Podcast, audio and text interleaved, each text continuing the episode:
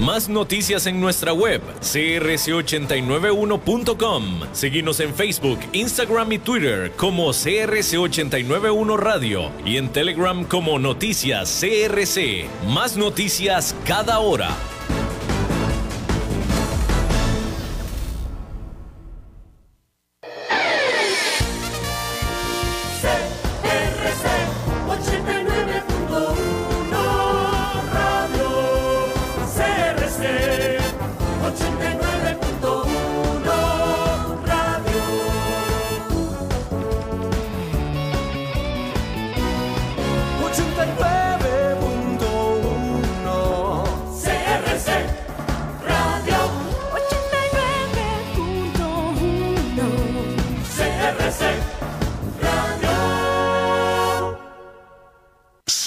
89.1 Radio y Cadena Radial Costarricense no se hacen responsables por las opiniones emitidas en este programa.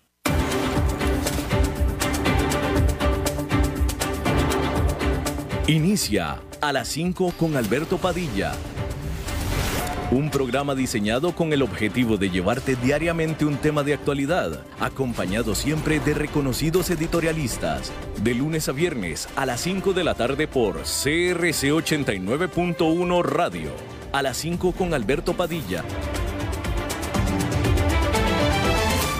Hola, ¿qué tal? Saludos, bienvenidos a esta emisión de A las 5 con su servidor Alberto Padilla. Muchísimas gracias por estarnos acompañando. Le mando Cálidos saludos desde las instalaciones y la señal de CRC 89.1 FM en San José, Costa Rica, desde donde estamos transmitiendo exactamente hasta el punto en el tiempo y el espacio en el que usted se encuentra en este momento, porque estamos transmitiendo en diferentes vías. Estamos transmitiendo a través de Facebook Live en la página de este programa a las 5 con Alberto Padilla. También estamos transmitiendo en podcast, en las diferentes plataformas para ello, Spotify, Apple Podcast, Google Podcast, etcétera, etcétera. Aquí en Costa Rica este programa que sale en vivo en este momento a las 5 de la tarde se repite todos los días, misma noche a las 10 de la noche en CRC 89.1 FM. Tratando de controlar los incontrolables está el señor David Guerrero, alias el Maestro Limpio, te estoy saludando, David. un muchas gracias. bueno, ya sé que es mutuo, pero cuando menos saluda. Bien, y aquí la que ordena y la que manda es la señora Lisbeth Ulet, a cargo de la producción general de este programa. Bueno, hay que hablar acerca de que hay mayor confirmación de que se detuvo la recuperación del mercado laboral, al menos de Estados Unidos. Los economistas venían advirtiendo que la recuperación en el mercado laboral podría tener problemas al entrar el último trimestre del año y parece que las advertencias se están materializando. Durante la semana pasada se dieron 870 mil nuevas solicitudes de ayuda por desempleo en Estados Unidos. Se trata de una cifra superior, aunque ligeramente, que las solicitadas la semana anterior. Y aunque es una gran recuperación respecto de los niveles en los millones de abril, aún permanece muy por encima de los niveles prepandémicos. Actualmente 26 millones de estadounidenses están recibiendo ayuda gubernamental por haber perdido su trabajo desde marzo. En otra métrica del desempeño de la economía, las nuevas órdenes por bienes de capital hechos en Estados Unidos aumentaron durante agosto más de lo esperado y la cifra de julio fue revisada al alza al ser más fuerte de lo que se estimó originalmente, indicando una recuperación en el gasto que las empresas hacen por equipo de trabajo luego de haber sufrido un severo desplome. Sin embargo, aunque el reporte por parte del Departamento del Comercio es muy esperanzador, no ha hecho cambiar la expectativa generalizada, incluso consensual, de que la recuperación de la economía se está desacelerando al irse acabando los efectos de los estímulos económicos a las empresas y decenas de millones de desempleados. Adicionalmente, se está dando un aumento de la pandemia en varias partes del país que se espera afecte al gasto del consumidor con las ventas comerciales, de hecho, ya mostrando un estancamiento. Bueno, y la gran pregunta es si acaso mejorará la relación de Estados Unidos con China en caso de que Joe Biden gane la presidencia. Y es que la helada relación económica entre Estados Unidos y China está haciendo generar expectativas de que cada vez más empresas chinas que tienen sus acciones listadas en las bolsas de valores de Wall Street las sacarán de ahí para irse a casa y el resultado de las elecciones se espera que no tenga mayor efecto sobre ello. Los analistas piensan que un presidente Joe Biden será, sí, más diplomático con China que Donald Trump, pero igualmente se pondrá duro en asuntos comerciales, por lo que lo mismo las empresas chinas considerarán una apuesta más segura listarse mejor en las bolsas de Hong Kong o de Shanghái. Analistas del mercado opinan que el deterioro y confrontación comercial con China habrá comenzado con la presidencia de Donald Trump, pero se venía cocinando desde mucho antes y que ya no habrá marcha atrás al tratarse en realidad de un cambio generacional con un nuevo orden. Eso es lo que están pensando el consenso de los analistas.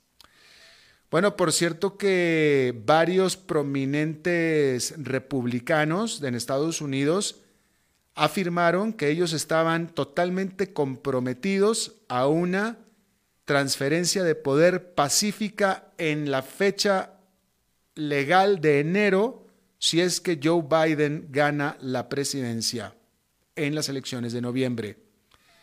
Esto después de que Donald Trump de nuevo se rehusara a decir que él garantizaría también una transición pacífica. Simplemente no ha querido comprometerse a ello. Cuando le preguntan si gana Joe Biden, ¿usted va a conceder el triunfo? Él simplemente, Trump se limita a contestar, ya veremos, veremos, veremos a ver qué pasa, veremos a ver qué pasa. Mitch McConnell, que es el líder de la mayoría del Senado, dijo en Twitter o afirmó en Twitter que habrá una transición ordenada justo como ha sido cada cuatro años desde 1792. Varios republicanos más, entre ellos el senador por Florida Marco Rubio, hicieron declaraciones similares. Bueno, y por cierto que los demócratas en la Casa de Representantes van a presentar una iniciativa de ley la próxima semana para limitar el tiempo en la banca de los jueces de la Suprema Corte de Justicia, esto de acuerdo a la agencia Reuters. Actualmente, cuando una persona es eh, acepta, cuando una persona acepta la nominación a ser eh, Corte Suprema, juez de la Corte Suprema, que es una nominación que otorga el presidente de la República, se es juez de la Corte Suprema de por vida, por el resto de la vida.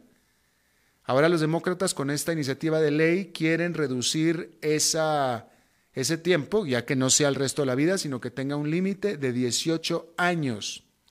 Y la intención de este cambio es para hacer a las asignaciones como jueces menos partidistas. Y es la creencia también, por tanto, que aumentaría la credibilidad y la legitimidad de la Corte. Porque actualmente, en teoría, con esta asignación de por vida, pues hay dos bandas dentro de eh, la Corte, que son los liberales y los conservadores, y pues en caso de que así sea, que efectivamente están divididos entre liberales y conservadores, así se quedan hasta que uno se muera. Y si uno se muere en la, presidencia de un conservador, como por ejemplo es el caso de la jueza que se acaba de morir la semana pasada, ella era liberal, pero se murió durante la presidencia de un conservador, de tal manera que Donald Trump es quien va a poner a la siguiente juez, que es una mujer, la por la cual ya propuso, la cual va a ser conservadora. Y de ahí es de donde viene entonces la idea de los demócratas. Bueno, un vocero de Alexei Navalny, mejor dicho, Alexei Navalny, dijo que él, Navalny, que es el opositor número uno de Vladimir Putin, se le congelaron, es decir, las autoridades rusas le congelaron todos sus activos y también le confiscaron su departamento como parte de una orden judicial en Rusia. Navalny fue liberado ya del hospital en septiembre 23 después de que eh, pruebas hechas por el propio gobierno de Alemania, donde estaba hospitalizado, comprobaran que fue envenenado con, con Novichok, que es eh, un agente nervioso desde hace tiempo muy ligado al gobierno de Vladimir Putin, quien, por supuesto, ha negado cualquier participación en el intento de homicidio de este pues de este enemigo, ¿no? Enemigo político. Bueno, eh, uno de los principales cardenales del Vaticano renunció a ser líder de la oficina que se dedica a canonizar santos. Giovanni Angelo Becciu según informes, fue involucrado en una inversión que hizo en una propiedad en Londres, de la cual la policía del Vaticano descubrió que era corrupta esta inversión, esta propiedad, tenía lazos corruptos. En una declaración bastante suave por parte de la Santa Sede, dijo que el señor Bechu había regresado sus derechos que vienen asociados con ser un cardenal, entre los que incluye el votar por el próximo Papa. Y bueno, en, otra información, es una información que está causando bastante, pues, admira, eh, eh, sorpresa, sorpresa diría yo, sorpresa porque el dictador de Corea del Norte, Kim Jong-un, que se la pasa lanzando cohetes y misiles y etcétera, y que es un represor sanguinario, bueno, pues en esta ocasión, por primera vez, rarísimo, pero emitió una disculpa pública después de que sus soldados dispararan y mataran y después le prendieran fuego al cuerpo de un oficial sudcoreano que había desaparecido de una bote patrulla cerca de la frontera, en las aguas cerca de la frontera entre los dos países. Este hombre pareciera, increíblemente, pero pareciera que lo que estaba haciendo era tratar de eh, salir de Sudcorea, de Corea del Sur, para irse hacia el norte. ¿Por qué? ¿Quién sabe? ¿Qué razones tendría? Nadie sabe, pero pareciera que eso era lo que él quería. Eh, irse hacia Corea del Sur, digo, hacia Corea del Norte. Y se cree que los soldados de Corea del Norte le dispararon y después sobre todo lo comaron, lo quemaron, le prendieron fuego, presuntamente preocupados y temerosos de que el cuerpo pudiera tener coronavirus. Entonces, pues no se sabe qué fue lo que, de, qué fue de que lo que en realidad estaba pidiendo disculpas Kim Jong-un, si por haberlo matado o por haberlo quemado.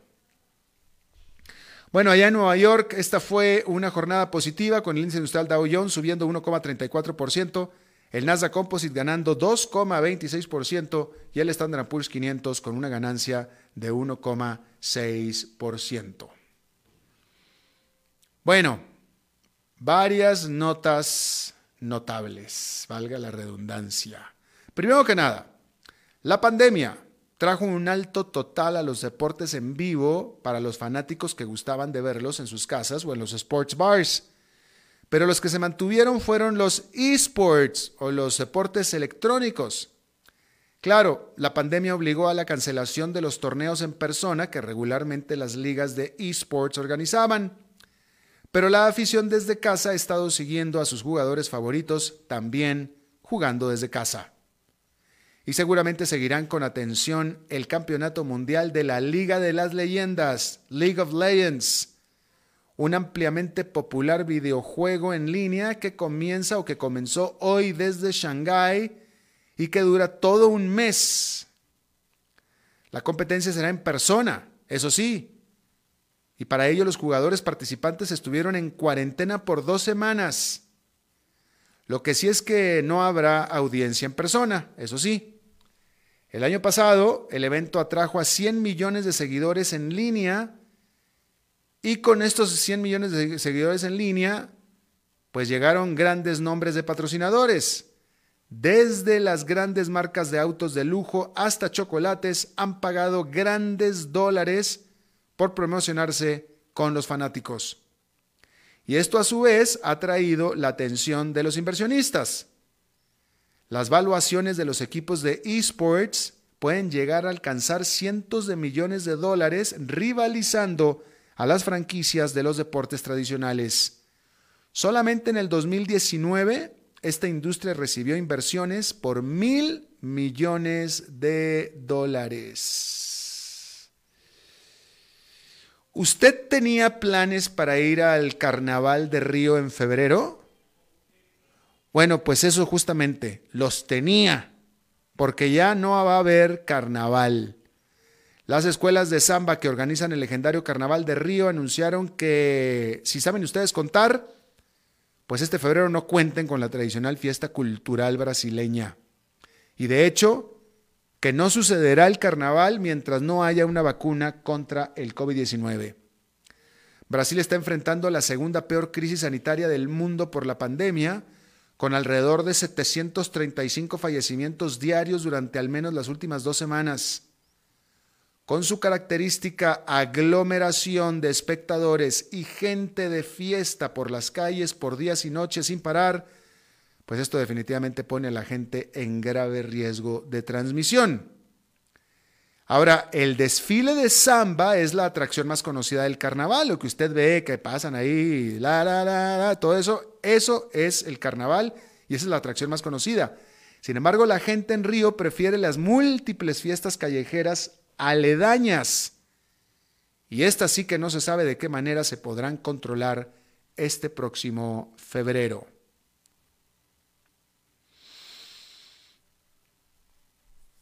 Bueno, a lo largo del tiempo, escucha esta nota, a lo largo del tiempo, ya muchas mascotas han sido galardonadas con la medalla Dicking que se estableció hace 77 años para premiar a las criaturas no humanas por su valentía en combate.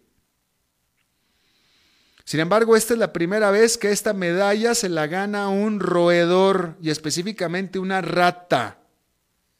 Se trata de Magawa, una rata gigante marsupial africana quien fue galardonada por haber descubierto 39 minas terrestres en los antiguos campos de batalla de Cambodia. Haga usted cuenta que es una rata, es una rata como el tamaño de un chihuahueño, así, literalmente. Resulta que estas ratas son muy habilidosas detectando minas por su tamaño, pequeño tamaño, por su rapidez y facilidad de entrenar para desenterrar la parte alta de las minas que localiza con su olfato y así permitir a los humanos disponer del explosivo. Magawa, solita, ha limpiado un área de más de 15 hectáreas. 39 minas ha sacado. Magawa nació y fue entrenada en Tanzania y se dice que tiene gusto por las bananas y el maní. Y bueno, ahí tiene usted a Magawa. Escuche usted esta nota, otra que le voy a leer y bueno, pues usted me dirá si...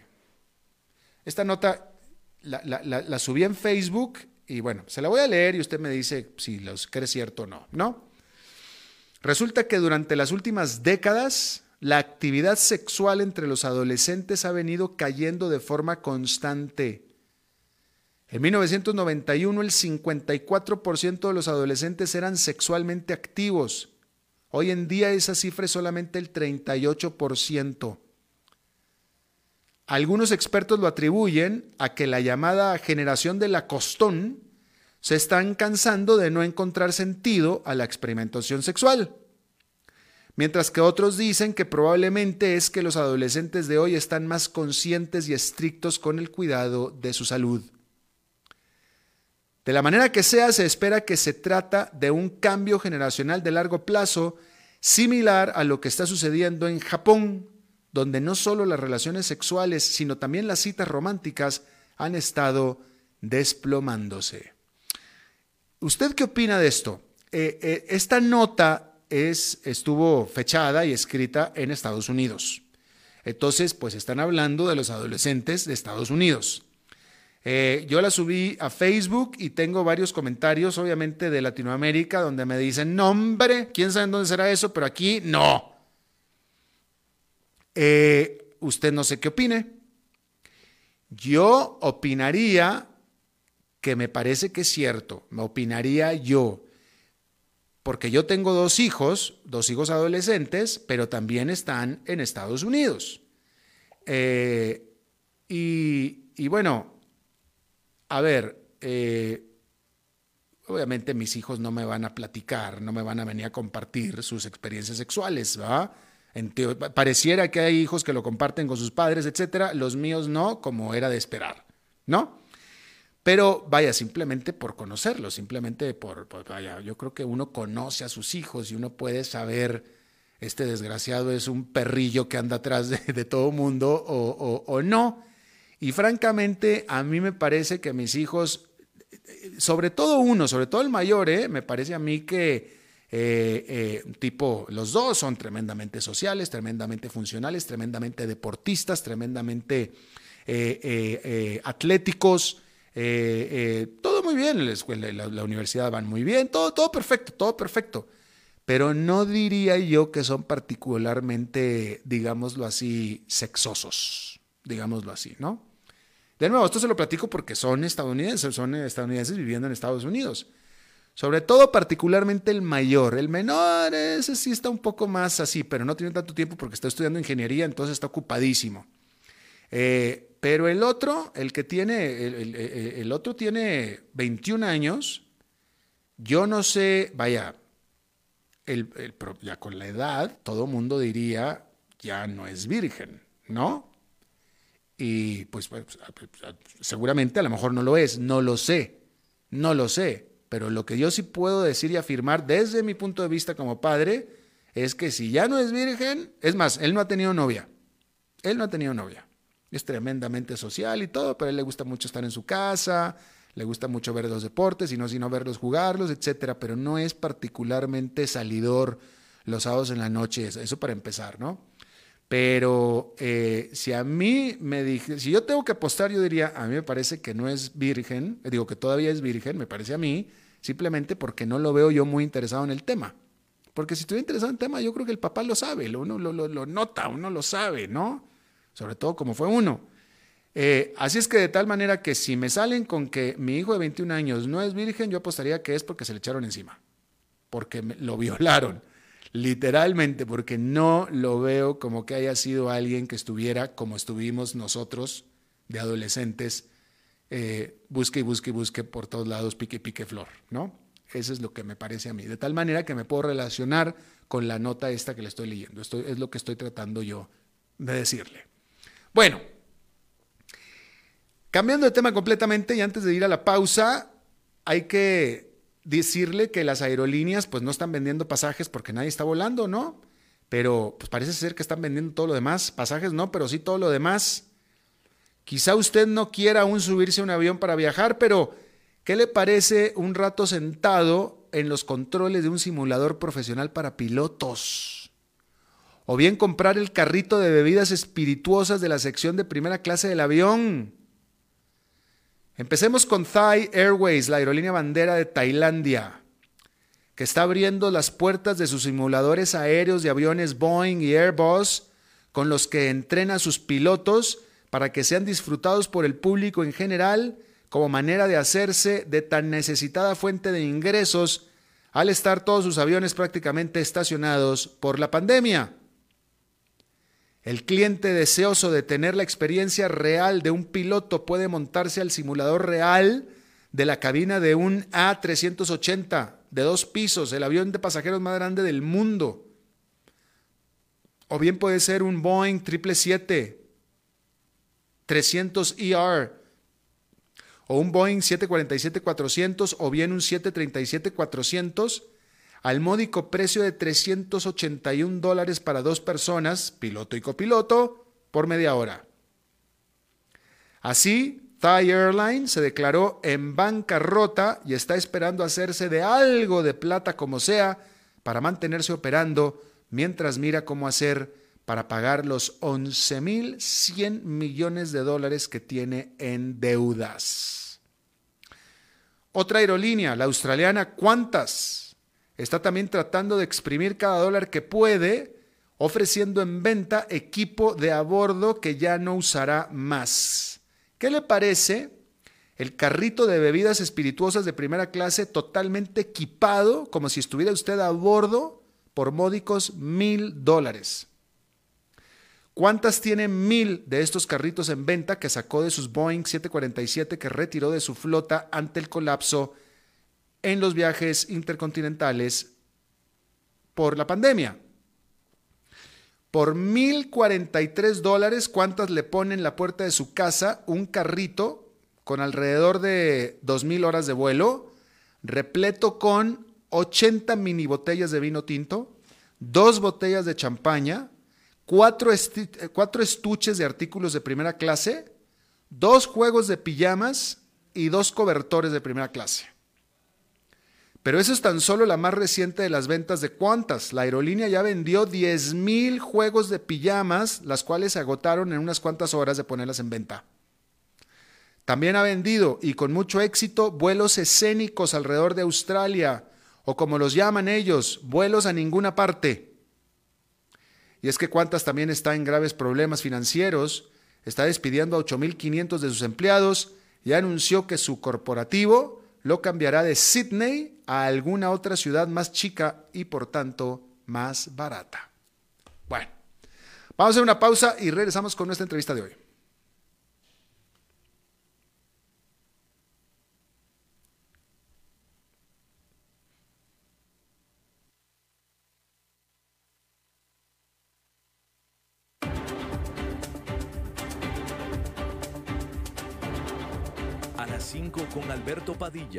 Por CRC 89.1 Radio. Tinto, blanco, rosado, espumante, seco dulce. El vino es como los amigos, proviene de diferentes cepas y familias convertidas en bodegas de tradición. La Iride, una bodega personal establecida en Mendoza, Argentina, produce vino de exportación con la calidad de Mendoza, expresada en taninos frescos, frutales, remembranzas de tabaco y chocolate. Una fiesta al paladar. La Iride, vinos argentinos de tradición. Desde Maipú, Mendoza, la tierra del olivo nos llega aceite de oliva Laur. Su delicada y elegante textura, así como su afrutado aroma vegetal, lo convierten en un aceite especial para paladares exigentes. Disponible en tres variedades: Laur Cruz de Piedra, Laur Aceite de Oliva Extra Virgen y Laur Gran Mendoza Aceite de Oliva Extra Virgen. Lo mejor de tres zonas en una sola botella. Galardonado con el Gran Prestige Gold en el Terra Olivo 2018. Aceites de oliva Laur no pueden faltar en tu mesa. De venta en todas las tiendas, don Fernando.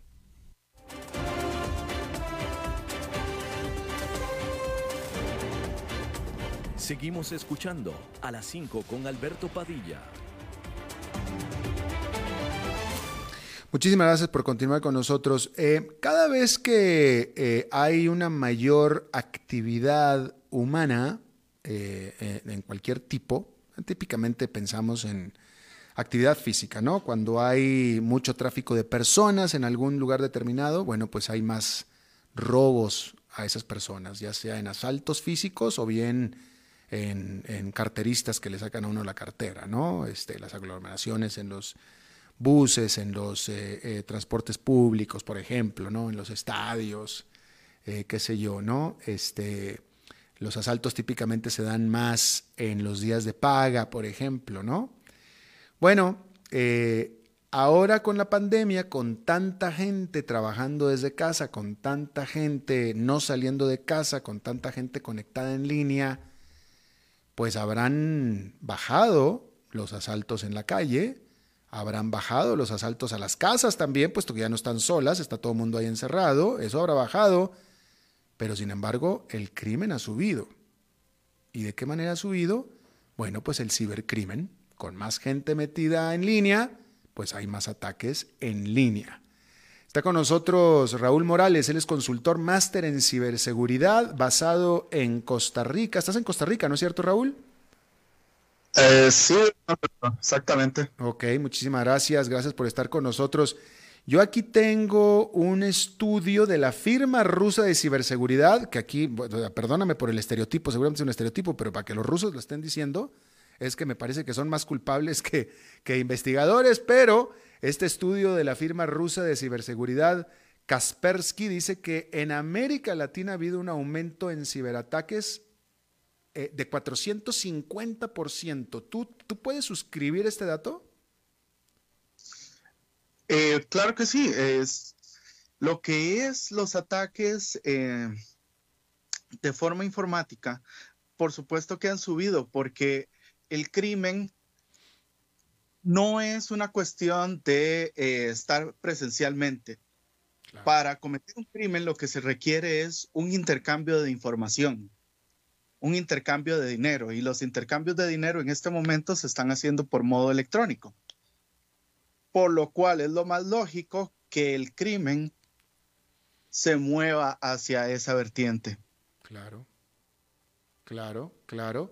Eh, ¿De qué manera, de qué manera, porque acá estamos hablando, eh, eh, digamos que en América Latina o nosotros conocíamos de los ciberataques que se daban a, grandes empresas, a gobiernos, incluso eh, yo que vivía en Atlanta en alguna ocasión secuestraron los sistemas de operación del condado de Fulton, que es el condado de la ciudad de Atlanta, etcétera, pero casi nadie ha escuchado que yo sepa de ataques a la, a la computadora de uno, a la computadora de la casa, a la computadora del trabajo. Estos, han, estos me imagino que lo que estás infiriendo es que estos han ido en aumento. Por supuesto que sí. En realidad han ido en aumento por lo menos tres tipos de ataques a personas físicas. Por ejemplo, lo que es la famosa ingeniería social, un tristemente famoso call center eh, aquí en Costa Rica ha estado llamando a personas con tal de sacarles información suficiente para hacer transferencias no autorizadas de sus cuentas de banco. En Estados Unidos también se da, pero se da, eh, perdón, se da con ayuda de los famosos robocallers, que son eh, máquinas que llaman automáticamente para tratar de sacarle información a las personas. Asimismo, lo que es el ataque a las computadoras personales con tal de convertirlas en lo que llamamos los profesionales zombies,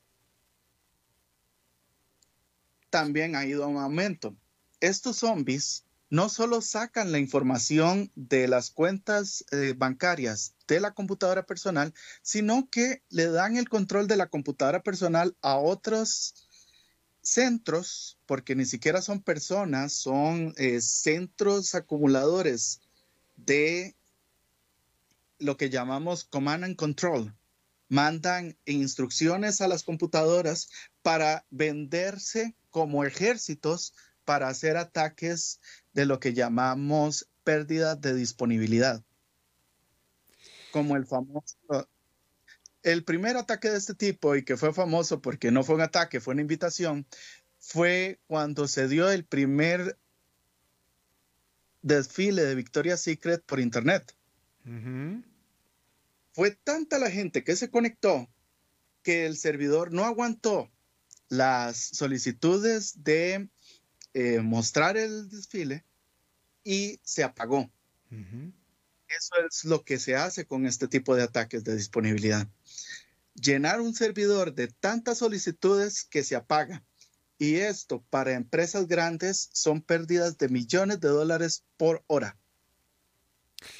Pero a ver, en, estos dos tipos, en el primer tipo de ataque me queda clarísimo, en el que te llaman por teléfono, me queda clarísimo que eh, eh, ahí uno es el que ofrece la información. Lo engañan a uno, pero uno es el que ofrece la información, ¿sí? En el segundo también.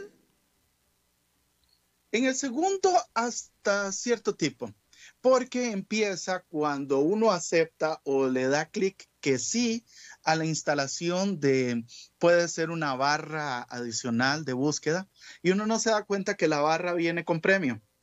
O cuando baja un software, eh, como llamamos nosotros, de un sitio pirata, y también viene con algún código adicional, el cual se ejecuta y convierte la computadora de uno en esclava de estas personas. Y eso, eso tú lo has visto que se ha estado dando mucho en nuestros países. Claro que sí. La educación de lo que es información en lo que es Latinoamérica ha sido bastante limitada. Incluso es una broma eh, privada entre los profesionales de seguridad que la seguridad en Latinoamérica es la del avestruz. Si metes la Si no me ven, me atacan. ¿Si no qué? Si no me ven, no me atacan. Claro, claro. déjame te, te, hago una pregunta, a ver si es este leyenda o no leyenda. ¿Es cierto que para estos casos la computadora, las Mac, son más seguras que las, eh, eh, las no Mac, ¿es cierto? Eso fue cierto hasta el año 98. Ah, o sea, ya, ya pasó. Hace mucho.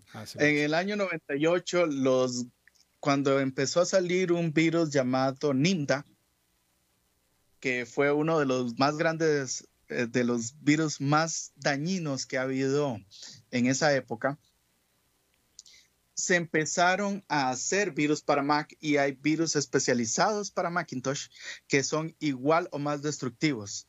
E incluso hay virus que no necesitas eh, tener ni Mac ni Windows, son igual de molestos porque lo que utilizan es eh, scripts basados en lo que es el navegador de Internet.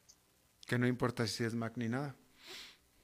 Exactamente porque para facilitar el uso, crean lo que llamamos máquinas virtuales que son universales en todos los sistemas operativos. Bien, en el primer caso de ataque, ese es bastante contraintuitivo, bastante lógico. Simplemente usted no, a ver, lo que yo siempre digo es, yo siempre digo esto, no conteste el teléfono de un número que usted no conoce, no lo conteste, no lo conteste y se va, y se va a quitar de problemas. Pero si va a contestar ese número que no conoce y le empiezan a pedir datos, no los dé, no, se deje engañar, no se deje engañar, pero lo mejor es no conteste el teléfono de un número que no conoce y ya se evita de muchos problemas. Pero ¿cómo evitas el segundo caso, Raúl? Toda computadora personal debe tener dos sistemas eh, corriendo. Uno es un antivirus y el otro es un anti-malware. Ahora, algunos antivirus como el Avast están empezando a incluir anti-malware, pero con su, eh, con su suscripción de pago. La misma Kaspersky, que hasta hace poco me parecía uno de los mejores antivirus en el mercado, también tiene anti-malware. El problema de Kaspersky es que tiene eh, unas, unas, unos agregados que, por los cuales no debe ser utilizado por ningún gobierno, ni por personas que necesiten tener información eh, no personal en su computadora. Después de ahí, eh, mi malware preferido es uno que se llama Malware Bytes, que tiene una versión gratuita y protege bastante bien de scripts. ¿Cómo, ¿Cómo un criminal escoge a una víctima cualquiera? O sea, ¿cómo, cómo, cómo, cómo un criminal me va a escoger a mí y no mi vecino o viceversa? ¿Cómo, cómo, cómo sabe de mí? ¿Cómo sabe de mi correo electrónico, de mi computadora, de mi VPN? ¿Cómo? Un criminal raramente escoge cuando estamos hablando de lo que es ataque de hormiga. Un criminal llega y lo que hace es que pone la semilla donde personas ah, estén buscando, ya sea la película de moda, llega y le mete un script. O el programa que todo el mundo busca, entonces llega y le pone algo adicional o le pone un programa adicional a ver quién cae.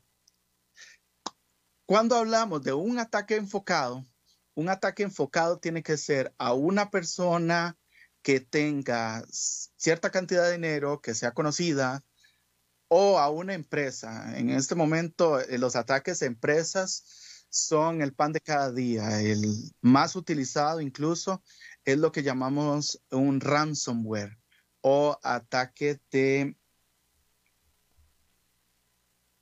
Ah, se me fue la traducción, disculpe. Pero es un ataque en el cual el virus lo que hace es que cifra todos los archivos de la empresa y les pone una clave.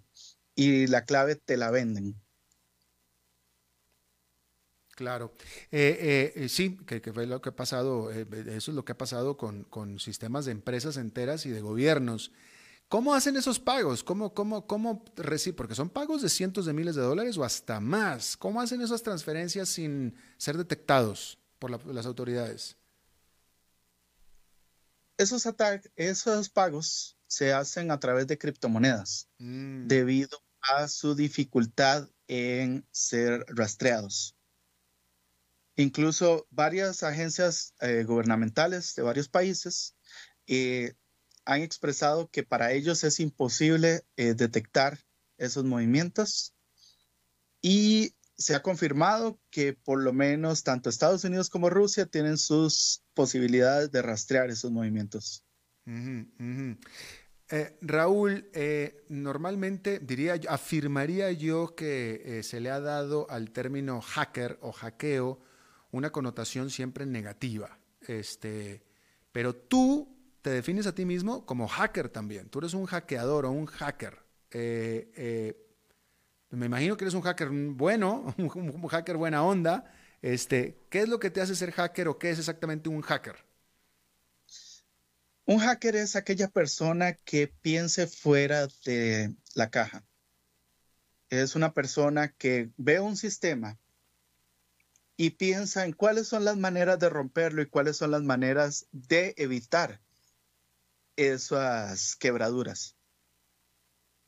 Nosotros nos definimos como, bueno, por lo menos los de sombrero blanco, nos definimos como los protectores de las empresas.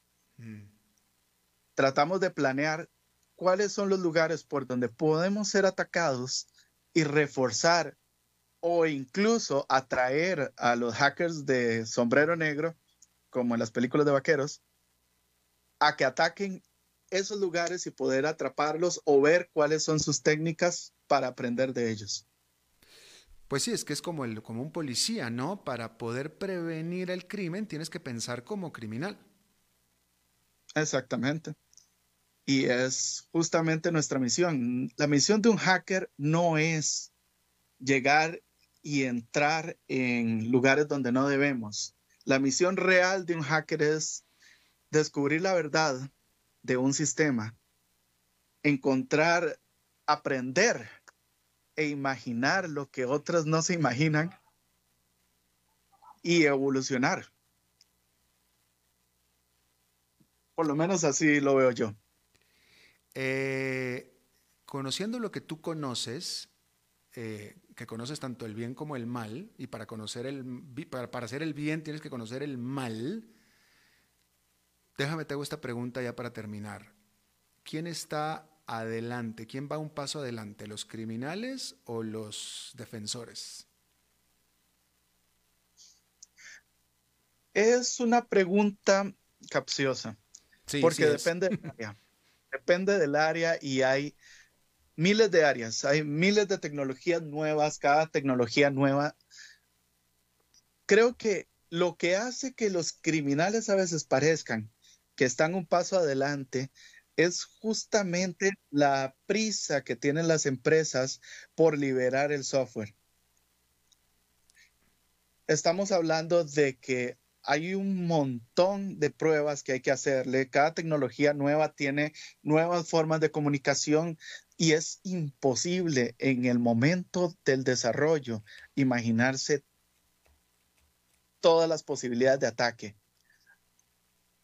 Entonces, tal vez por eso ¿ah? hay laboratorios y ejércitos enteros dedicados a lo que es el descubrimiento de cómo quebrar nuevas tecnologías. Y las empresas tienen una necesidad de liberar la tecnología para poder venderla, para poder cobrar todos los años de desarrollo que han invertido en esa tecnología. Por eso es que la etapa de pruebas es cada vez acortada, cada vez hay que buscar innovación, eh, poner eh, pruebas automatizadas y eso es lo que acorta eh, la parte de seguridad de nuevas tecnologías. Claro. Raúl Morales, consultor máster en ciberseguridad, basado en Costa Rica. Te agradezco muchísimo que hayas charlado con nosotros. Un placer, saludos al programa y que tenga una muy buena semana. Gracias, igualmente para ti. Vamos a una pausa y regresamos con más.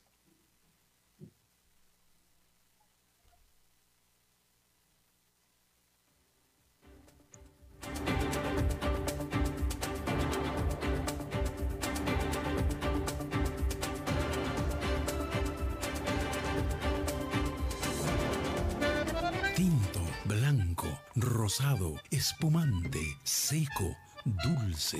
El vino es como los amigos, proviene de diferentes cepas y familias convertidas en bodegas de tradición. La Iride, una bodega personal establecida en Mendoza, Argentina, produce vino de exportación con la calidad de Mendoza, expresada en taninos frescos, frutales, remembranzas de tabaco y chocolate. Una fiesta al paladar. La Iride Vinos argentinos de tradición.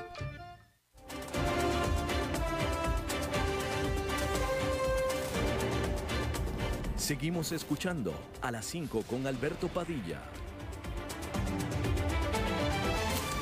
Muchísimas gracias por continuar con nosotros y yo le agradezco, yo le agradezco muchísimo a nuestra siguiente invitada que no pudo estar con nosotros su día que siempre le invitamos, que es miércoles, pero con todo gusto aceptó estar con nosotros el viernes y así es como le doy la bienvenida. Y nos enlazamos al programa de, de BIT 94.7 porque ahí está Maritza. Ay, aló. Hola Maritza. Eh, ay, mi vida, te tuve miedo. Tuve miedo. No, porque. Pensé que me ibas a plantar de nuevo. No, no, no, Maritza, discúlpame. Estábamos hablando, estábamos hablando de un importante tema de ciberseguridad, pero tuve que cortarlo para poder pasar contigo. Mi amor, y yo te voy a hablar de, seguridad, no ciber, pero también eso es seguridad, eso es protección, lo que yo te voy a hablar. Me vas a hablar de protección, ok. Adelante. Eh, ¿A vos te gusta usar condón? No me gusta, pero hay que usarlo.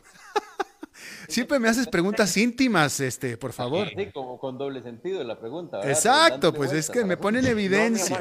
No, pero, si no hay que darle vuelta, no va derechito. te gusta, digamos, no sos, no sos fan, pero lo usas porque hay, no, es como la mascarilla. Es como la mascarilla, exactamente.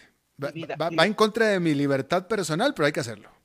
Sí, el, el condón es tu amigo. De hecho, mi vida, los amigos son como los condones. Están ahí cuando la cosa se pone dura. Siempre es así, sí es cierto, tienes toda la razón. Sí, pero mi vida, esta noticia que yo les voy a contar ha dado la vuelta al mundo. Yo desde ayer estoy viendo esto, que a mí se me paró la peluca Alberto Padilla. Literalmente. no, mi vida, esto es natural. Oíme, en Vietnam, en Vietnam, ve lo que está pasando. Vietnam, ok, ¿qué hay? ¿Qué pasa en Vietnam? Decomisaron Alberto y amigos un cargamento con 350 mil condones reutilizados y listos para revender como nuevas. ¿Qué te parece? Tres, ¿Cuántos? ¿350 mil? O sea, ¿cómo? ¿Usados? Mi amor, imagínate que están haciendo. vuelta? pero espérate para contarte cuál es el proceso. Fíjate vos que estos chiquillos están haciendo como quien dice al agosto, pero con condones. 350 mil, mi vida, condones lo, que yo digo es de dónde los sacan, que ya están usados, mi amor, y, los están revendiendo. ¿Y, cómo, y, cómo? Pero espérate, espérate, espérate. Pero espérate.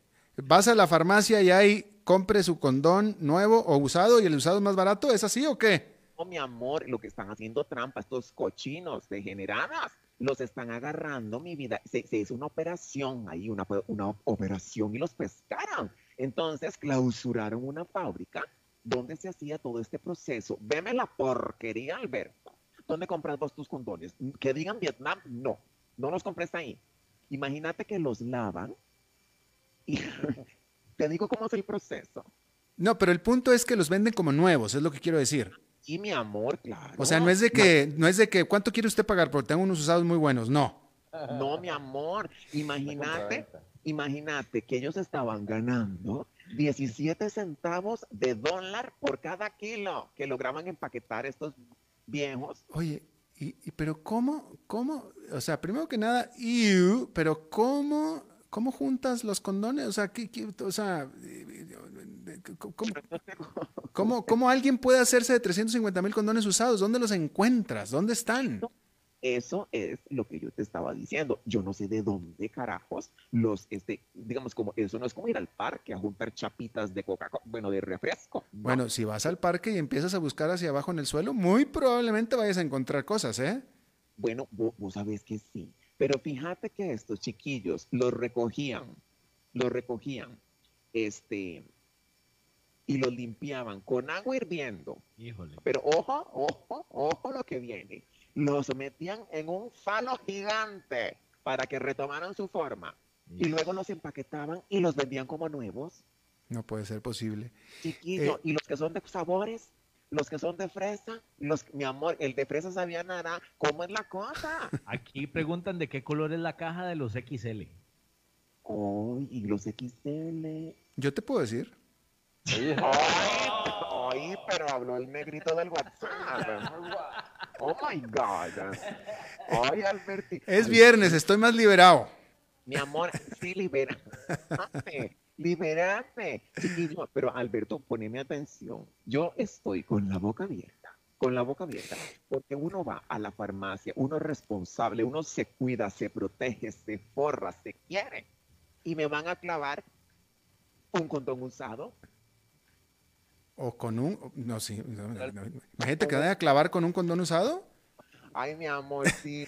Oye, las preposiciones uno las puede acomodar. no, para, para, alguien que esté, yo cualquiera que esté escuchando esto que estamos hablando, pues debe estar tan impresionado como nosotros, pero para respaldar la información de nuestra reportera y corresponsal Maritza, tengo que decir que efectivamente esta nota le dio la vuelta al mundo y está en las principales agencias de noticias en Internet. Mi amor, yo desde ayer dije, oh my god. Este, oh my god. o sea, oh mi bien. Oh mi bien. Y no, yo soy good.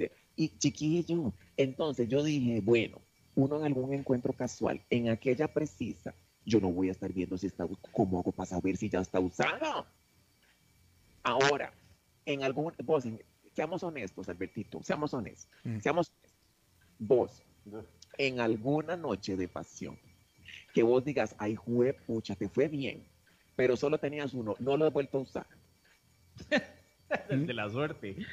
digamos, como reutilizarlo, pero vos mismo. No sé, no sé, no, Maritza. Dale vuelta no, porque te embarcas. Pero que digas, la cosa se puso buena, viene el segundo round, pero solo tenés uno y de una jugadita y vámonos. Pues no se, no se puede, Maritza, no se puede volver a usar.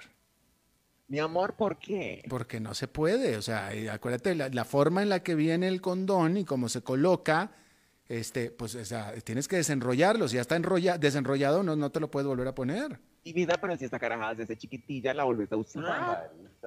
No. No, Maritza, no era, un destino. No se puede. Albertito, lo, que sí me preocupa es que imagínate alguna, este, que, que esa carajada, ese látex es muy fino, fino de delgado, que, que, tenga algún hoyuelo. No, no, no, no, sí, no, es terrible, eso es terrible. te mete todo. Pero lo más interesante, fíjate, pero lo más interesante de todo, yo nunca, la verdad es que voy a poner, voy a tener que hacer un estudio de, de, de, de, este, de costos de, o sea, nunca me he fijado lo que cuesta un paquete de condones, francamente, porque pues quién se va a fijar, ¿va? Ni modo de que, ay, no están muy caros, no compro. Pues no, va, es, un, artículo de primera necesidad, tienes que comprarlos. Entonces, lo que estoy tratando de decir es que me sorprende, es que me sorprende que ese proceso tan elaborado de irlos a buscar, reformar, reempaquetar, etcétera, y que valga la pena.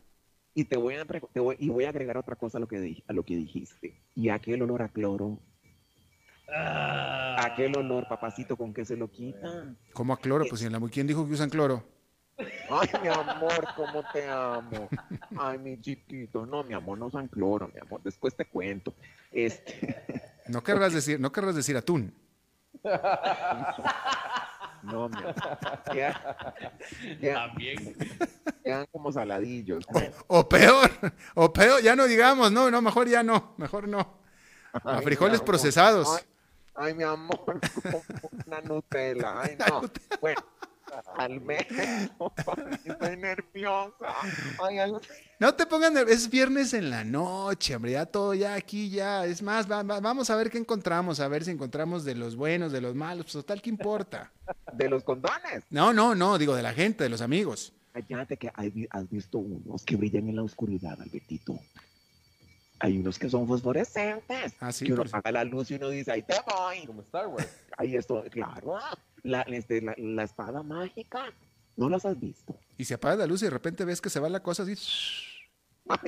no, ahí sí hay que llamar a Chubaca o algo. Alberto, yo, yo, no, es que yo, yo, yo te cuento esto a vos y a tu público para que se pongan avispas. Chiquillo, imagínate, no, de verdad, qué susto y qué desagradable pues saber que algo que usaste ya lo usó otro y sobre todo en esas partes tan finas y tan, y tan nobles. Bueno, si te pones a pensar que a lo mejor a la muchacha ya también la usó, bueno, ya mejor ya nada. Este, bueno. Mi amor, yo nada más digo, chiquillo, el sexo sin condón es lo más peligroso del mundo. Nos quitó a Freddie Mercury y nos dio a Maluma. Dígate nomás, exactamente, tú lo has dicho, tú lo has dicho. Maritza, Maritza, se, te acabó el saldo. Se te acabó el saldo. Se te acabó el saldo. ah, bueno, escuchamos. Mi amor, te amo. Te mando un beso. Ya no te oigo más, pero te amo. Bye, Maritza, gracias. Bueno, ahora sí, eso es todo lo que tenemos por esta emisión y por esta semana de a las 5 con su servidor Alberto Padilla. Gracias por habernos acompañado. Pásenme un buen fin de semana. Nos reencontramos el lunes a las 5 de la tarde. Que la pase bien.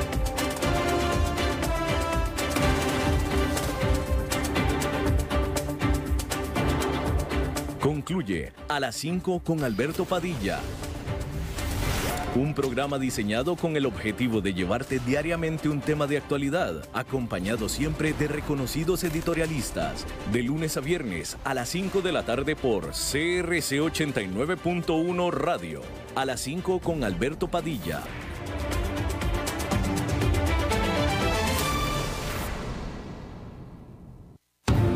Costa Rica no